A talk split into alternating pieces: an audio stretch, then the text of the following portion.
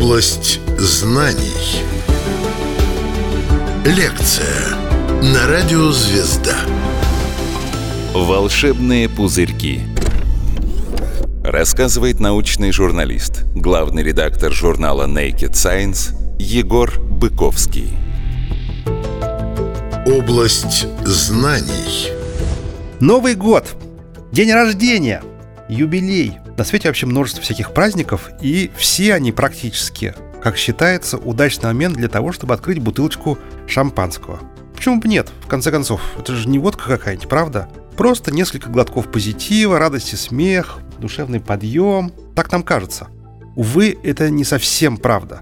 Давайте посмотрим с чисто научной точки зрения на то, что происходит, когда мы открыли бутылку и приготовились выпить глоточек другой. Шампанское... Почему мы говорим именно о шампанском? Потому что оно давно стало главным символом любого праздника. Например, перед боем курантов в Новый год э, никто даже никого не спрашивает. А вы просите, что будете? Сухое красное или вот это белое? Или, может, сегодня вообще по крепкому пройдемся? Нет, по умолчанию предполагается, что все будут исключительно шампанское. В том числе даже кормящие мамы и подростки. И всем от этого будет только хорошо – это правда, если речь идет о граммах 20-30 максимум. Кстати, напомню, что употребление шампанского детьми до 5 лет может привести к повреждению дыхательного центра, немедленному повреждению. Да? А 30 мл шампанского официально считается смертельной дозой для ребенка. Учитывайте это, когда слушаете нашу передачу. Конечно, взрослый человек может выпить шампанского куда больше. И, путешествуя по его организму, этот напиток переживет ряд приключений – о которых я вам сейчас расскажу. О некоторых, возможно, вы знаете, а о некоторых не предполагали. Итак, давайте пойдем по шагам. Первый шаг. Во-первых, съешьте что-нибудь. Именно до того, как вы начнете принимать внутрь алкоголь. Это не шутка. Это универсальный совет при употреблении любого абсолютно алкогольного напитка. Чуть дальше станет ясно, почему я об этом говорю и зачем это нужно. А пока давайте все-таки откупорим нашу бутылку. Пам! Осторожно, кстати, пробка вылетит со скоростью около 50 км в час. Это быстро. Затем мы наполним бокал. Стандартный бокал для шампанского, тоже напомню, где-то от 150 до 200 мл объемом. Поднесем его к лицу и нет, не будем пить, а сначала просто вдохнем букет. Потому что у только что разлитого шампанского ясный, четкий запах. Это связано с тем, что на поверхности шампанского образуется очень интересный такой физический феномен, который называется струи Уортингтона. С ним сталкивался каждый, на самом деле. Вот попробуйте бросьте в спокойную воду какого-нибудь пруда камешек и внимательно наблюдайте за тем, что произойдет. Увидите, как из нижней точки, образовавшейся при падении воронки, буквально такая выстрелит вверх тонкая струйка воды. Может быть, кто-то из вас видел это. Примерно такой же эффект вызывает струи пузырьков, которые поднимаются к поверхности шампанского. Каждый пузырек лопается на поверхности, образуется такая впадинка, и вверх вылетает узконаправленная струйка жидкости, только очень маленькая, ее разглядеть не получится. Хотя э, я пробовал как-то раз с помощью сильной лупы. Исследованием струй Уортингтона давно занимается научная группа под управлением Жерара Ежебелера. Он француз. Конечно, кому же еще заниматься исследованием шампанского, как не французу. Из университета города Реймса во Франции. Так вот, что они выяснили. Тонкие струйки узконаправленных всплесков шампанского дробятся на мельчайшие капельки. На мельчайшие — это совсем мелкие, невидные глаза абсолютно. Примерно также частично переходит в воздушную взвесь струя воды, которая силой падает в раковину из водопроводного крана. Когда вы слишком сильно включаете воду, прямо она начинает парить вокруг.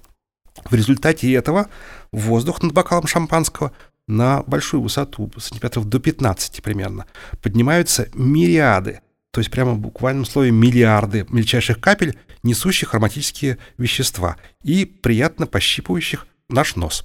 Это шаг практически безопасный. Вдыхать шампанское клево. Мне нравится. Правда, эффект этот, кстати, до сих пор не вполне понятен. То есть ученым ясно, что за образованием узконаправленных этих вот струек жидкости, про которые я рассказал, и которые вылетают с поверхности жидкости с большой скоростью, отвечают э, законы гидродинамики нежимаемых сред. Технологию того, как это происходит и почему жидкость вдруг фактически преобразуется в луч, никто пока толком не понимает. Требуется дальнейшее исследование. А мы пока переходим ко второму шагу. Волшебные пузырьки.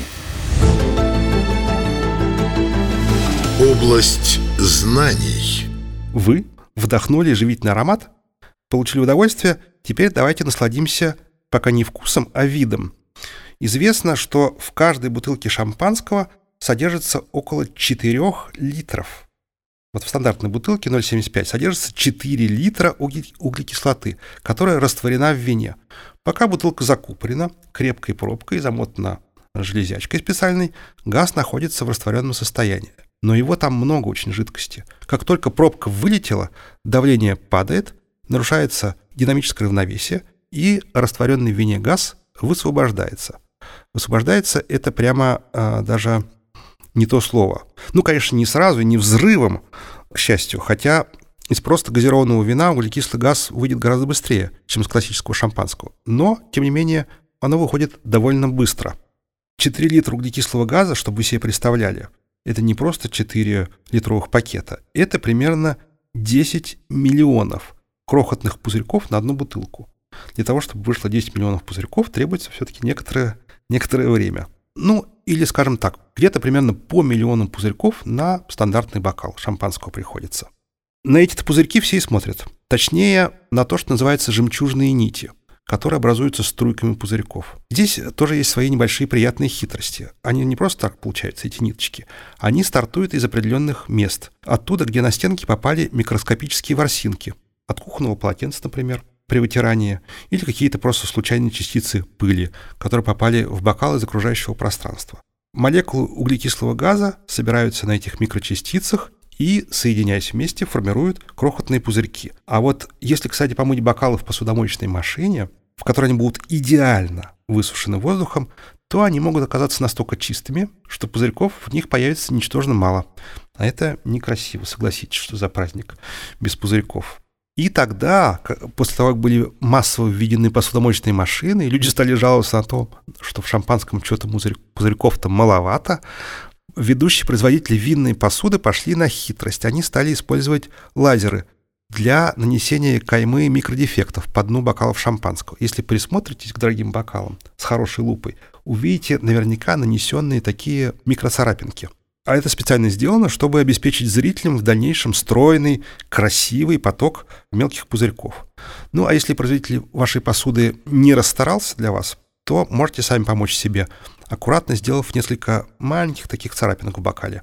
Ну, тут важно не переусердствовать, чтобы жемчужных нитей не было слишком много. Но самая, пожалуй, плохая идея, которая может прийти вам в голову, это пить шампанское из пластиковых стаканов. Не только потому, что у них вид дешевый у самих по себе, а потому, что пластиковая поверхность стакана гидрофобна. Ну, то есть она отталкивает жидкость. Пузырьки массово цепляются к пластиковым стенкам вследствие эффекта капиллярности, слипаются друг с другом и формируют крупные некрасивые пузыри, которые висят на одном месте и никакого удовольствия глазу. Хотя нет, нет, друзья, э, самая плохая идея все-таки это не из пластиковых бокалов пить, а взять да и помешать в бокале вилкой. Это самый грубый вариант. Или мюзле, так называется стальная уздечка на пробку, которую надевает. Это вариант более скромный и более как бы изысканный. Так зачем-то делают те, кто хотят максимально вывести из вина э, всю углекислоту. Они, конечно, справедливо полагают при этом, что ничем хорошим внутри организма углекислота не займется, но они таким образом лишают себя всей красоты потребления шампанского, то есть первых трех шагов, и не слишком избегают при этом опасности последующих шагов, о которых я сейчас расскажу. Уж лучше бы тогда они вообще шампанское не пили, тогда в этом нет никакого смысла. Волшебные пузырьки. Область знаний. Мы переходим к третьему шагу. Что у нас было до этого? У нас был визуальный осмотр, оценка букета на запах, а теперь нам необходимо с вами исследовать его органолептические свойства. Хорошее слово, да? Так вам скажет любой эксперт, например, я. Попросту говоря, возьмите и выпейте шампанское, которое вы налили в свой бокал. Надеюсь, не больше половины заполнили. Выпейте его с удовольствием, с чувством, с толком. Покатайте сначала по языку, ощутите свежесть, прохладу, смешные такие пощипывания. Такое впечатление складывается, когда пьешь шампанское, что пузырьки попадают прямо в кровь изо рта. И это не просто впечатление. В известном смысле так оно и есть. Вот вы когда перекатываете во рту алкоголь туда-сюда, пытаясь оценить нюансы его вкуса, он очень быстро всасывается непосредственно в кровь, прямо изо рта, минуя печень, что вообще-то нежелательно. И, конечно, будоражит эту самую кровь. А еще он при этом раздражает слизистую оболочку. При этом повышается слюноотделение и усиливается аппетит. В общем, э, пощипывания смешные, но на самом деле в них нет ничего смешного. И тут еще, знаете, важно очень не перестараться с охлаждением шампанского. Многие доводят его прямо до морозного состояния, а в этом тоже есть свои опасности. Потому что вы можете переохладить себе мозг. И это тоже не шутка. Строго говоря, вообще-то любая холодная субстанция во рту будет охлаждать мозг, поскольку мозг находится у нас прямо над верхним небом. Он прямо к нему фактически прилегает. Поэтому, когда мы пьем что-то холодное, охлаждаем верхнее небо, мы охлаждаем и мозг. И чтобы повысить температуру мозга, передняя мозговая артерия скачком расширяется и начинает доставлять к мозгу больше теплой крови. И если охлаждение наступило слишком быстро, тоже скачком, выпили залпом целый бокал ледяного напитка, то эта артерия сделает это очень быстро, попробует согреть мозг, и, соответственно, скачком вырастет э, внутричерепное давление. А это с очень большой вероятностью приведет к головной боли. Вот и все. Если пить помедленнее, давая рту время вернуть себе нормальную температуру, то таких проблем не возникнет. А людям, склонным к мигрениям, особенно надо быть осторожными с этим делом, с холодными напитками. Серьезно, не только с шампанским.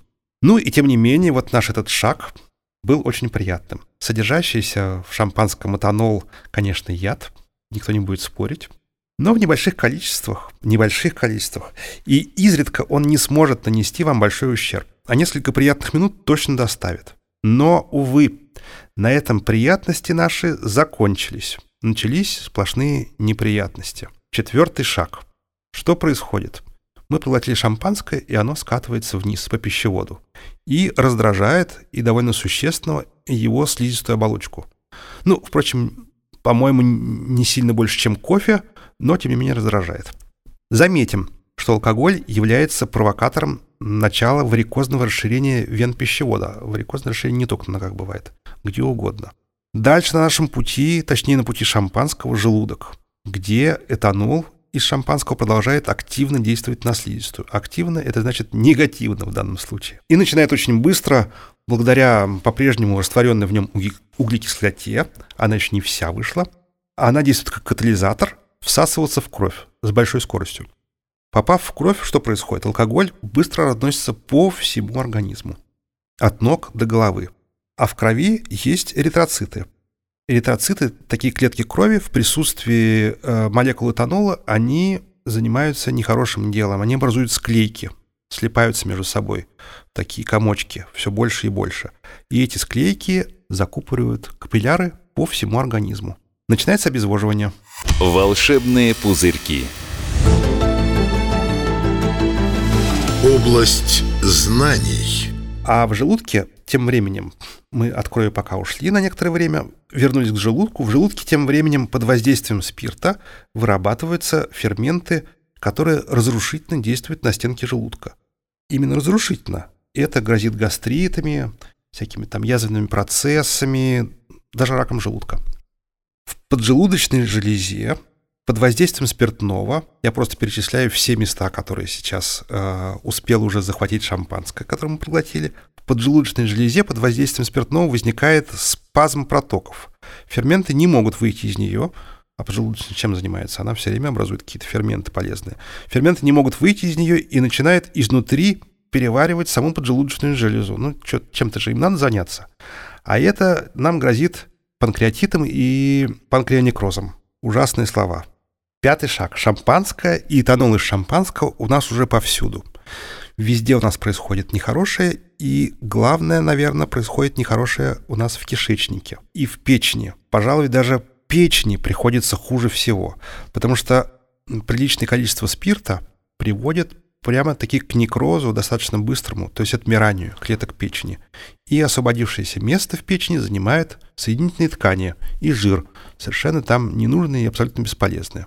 Это, э, друзья, начало гепатоза, жирового перерождения печени, следом за которыми идут цирроз и рак, почти неизбежно. Ну, кстати, и мозгу, поверьте, тоже не сладко. Выше я упоминал склейки эритроцитов, которые вообще-то не слишком страшны относительно крупным сосудам. Но в мозге сосудики все очень-очень маленькие. И даже под э, действием небольшого количества алкоголя эти склейки э, там э, наносят большой ущерб. Собственно, само состояние легкого опьянения, которое мы испытываем, это что такое? Вот после первого там бокала или двух вина. Это гипоксия. Это кислородное голодание мозга в котором эритроциты залепили часть э, канальцев. И некоторая часть клеток при этом неизбежно погибнет. Даже от очень небольшой дозы алкоголя, собственно. Даже от одного бокала какое-то количество клеток абсолютно неизбежно погибнут. А эйфория у нас при этом, при опьянении небольшая, возникает потому, что часть высших когнитивных функций при легкой гипоксии отключается, и мы перестаем просто думать о неприятном.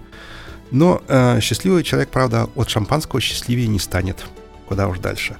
В общем, самое лучшее, друзья, что можно придумать с шампанским, это купить его, открыть, понюхать, посмотреть и ограничиться одним бокалом. Рассказывал научный журналист, главный редактор журнала Naked Science Егор Быковский. Область знаний.